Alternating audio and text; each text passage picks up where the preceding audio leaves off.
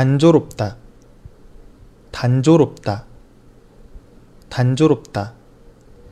최근 출시된 게임들과 비교했을 때 매우 단조로워 일면에선 비판을 받고 있다.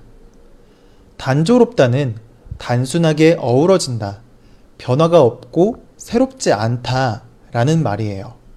음, 이 단조, 단조롭다의 단조, 이 단조라는 것이 어떤 리듬이 변화가 거의 없고 계속 단일하게 하나의 느낌으로 계속 가는 것을 단조라고 해요. 그래서 이것을 따와서 단조롭다 라고 하게 되면 리듬이 쭉 그대로 변화가 없이 계속 가는 것처럼 새롭지 않다, 단순하다 라는 뜻이 된다는 거죠. 자, 그런데 이것도 단조라고 할 때와 단조라고 할 때 뜻의 차이가 있어요. 똑같이 단, 그리고 조라고 사용하지만 단조, 단조, 각각 의미가 다르다는 거예요. 단조는 우리가 지금 배웠던 그런 단순한 리듬이라고 생각하면 되고요. 단조는 이것도 음악용이에요. 마이너라고도 하는데요.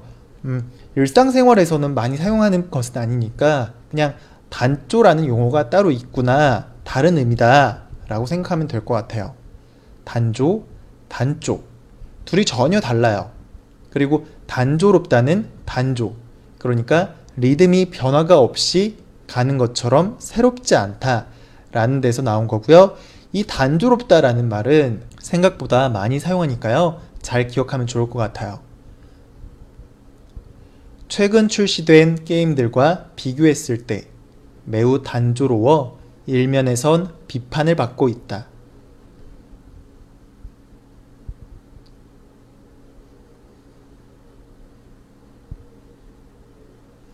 매일 반복되는 단조로운 일상은 지루하다.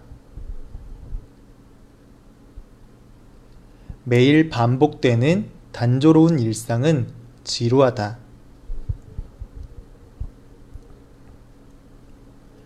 매일 반복되는 단조로운 일상은 지루하다.